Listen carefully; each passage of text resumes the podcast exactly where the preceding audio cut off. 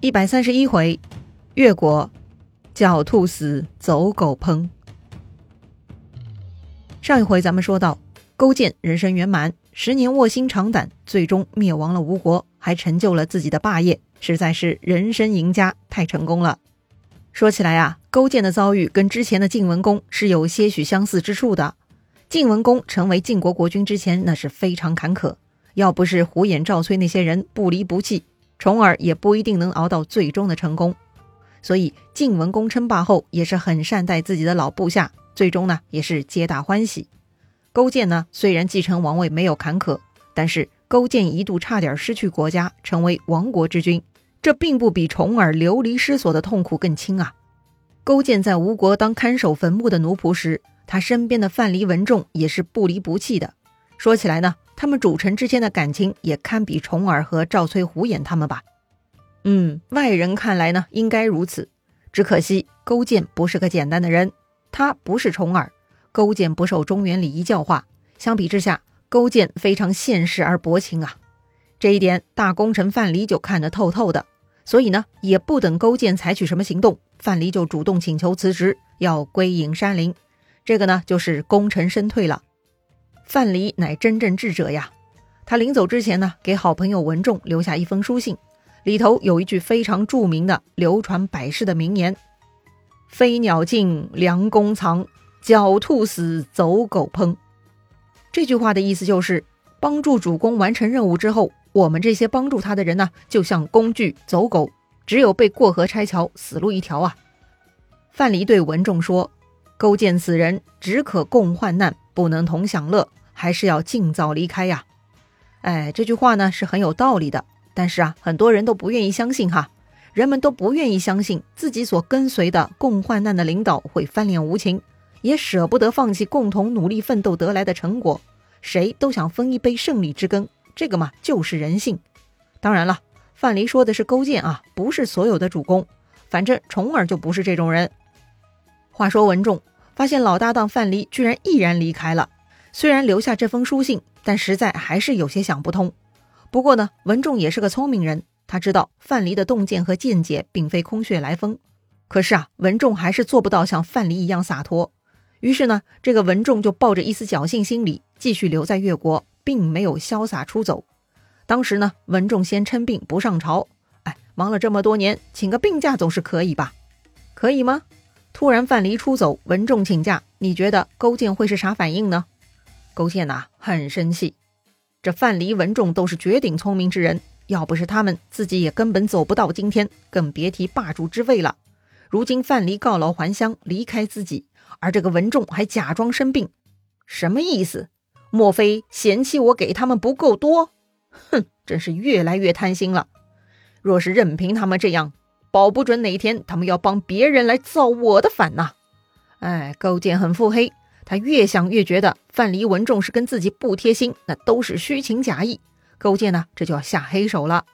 俗话说，让一个人保密最好的办法就是让他永远沉默。那么，消除威胁的办法也是同理。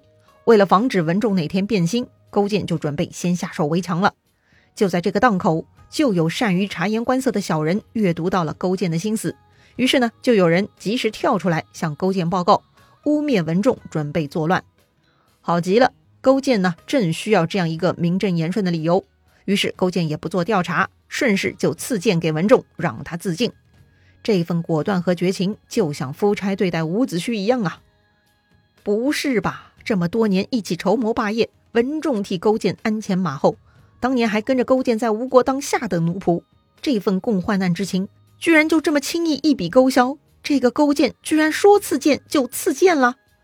夫差赐死伍子胥，好歹伍子胥确实把儿子送出国了，哎，也算实锤。而如今文仲身上实在也没啥像样的拿得出手的罪名呀。啊，没罪名是吧？国君让臣子去死，未必是因为臣子有罪。勾践让文仲去死的理由也非常奇葩。他对文仲说：“子教寡人伐吴九术，寡人用其三而败吴，其六在子。”子为我从先王视之。勾践这句话啥意思呀？哎，翻译过来就说呀，文老师啊，您教寡人伐吴的九个办法，寡人用了三个就打败吴国了，另外六个办法还在您那儿呢。不如啊，您到地下教一下寡人的先王去试试这些办法嘛，让他们在地下也打败吴国人呐！哇塞，听了这话，估计文仲当场就要吐血了。这是什么无赖之人，居然能说出这种话来？勾践呢，似乎不是在惩罚文仲啊，而是在给文仲安排新任务呢。还好范蠡跑得快呀，保住了自己的晚年，而不甘心放弃胜利果实的文仲就只能郁闷自杀了。不得不说，勾践确实是个做大事的人，他能卧薪尝胆十年，对自己都那么狠，更别提对别人了。范蠡、文仲就是勾践的事业伙伴，当他们有共同目标的时候，自然是一起合作。但如今霸业已成，算是事业登顶了。这之后就是勾践自我放飞的时刻了。如果范蠡、文仲还是像老师一样在旁边指指点点，显然就不合时宜了。虽然史料中对范蠡、文仲为人处事的记录并不多，但是从他们教导勾践向吴王屈辱称臣，以及发出各种糖衣炮弹迷惑吴国人，到最终不留余地的消灭吴国，可见他们走的并非是孔夫子倡导的仁义路线，这也是他们灌输给勾践的务实思想。所以呀。既然都不讲仁义，最终呢也不能指望仁义了。范蠡头脑清醒，所以自己先跑了。文仲没有想清楚，抱着不切实际的幻想，最终呢只能失望的离开人间。哎呀，伴君如伴虎啊！说回勾践，此时的他确实已经非常成熟，有能力了。就算没有范蠡、文仲，他一样可以当好这个霸主，一直到他寿终正寝。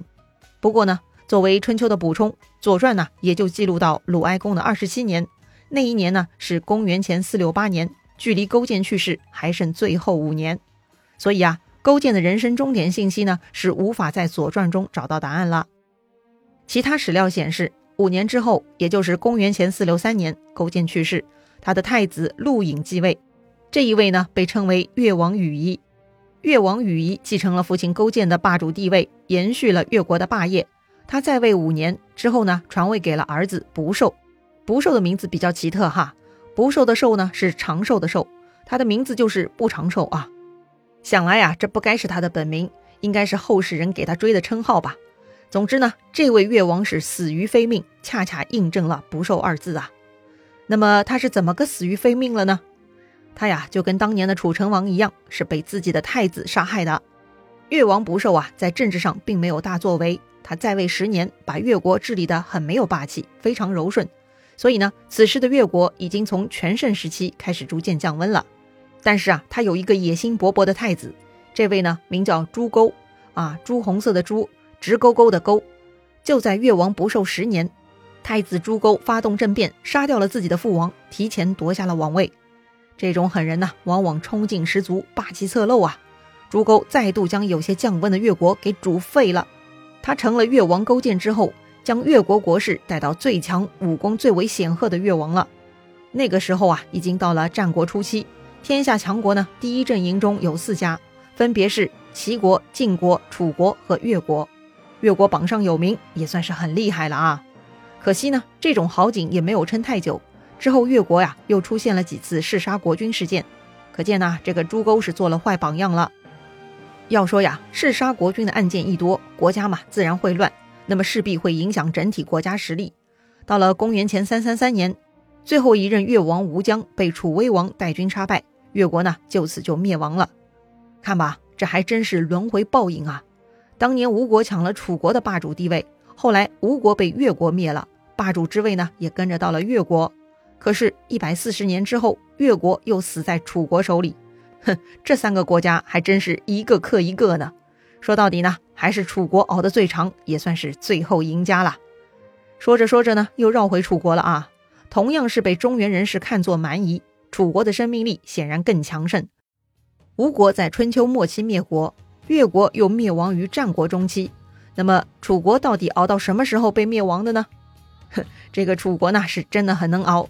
楚国的最终结局啊，得去看战国历史。在春秋时期呢，楚国是反反复复，哎，倒是很有韧性的。关于楚国的春秋结局啊，下一回咱们详细再说。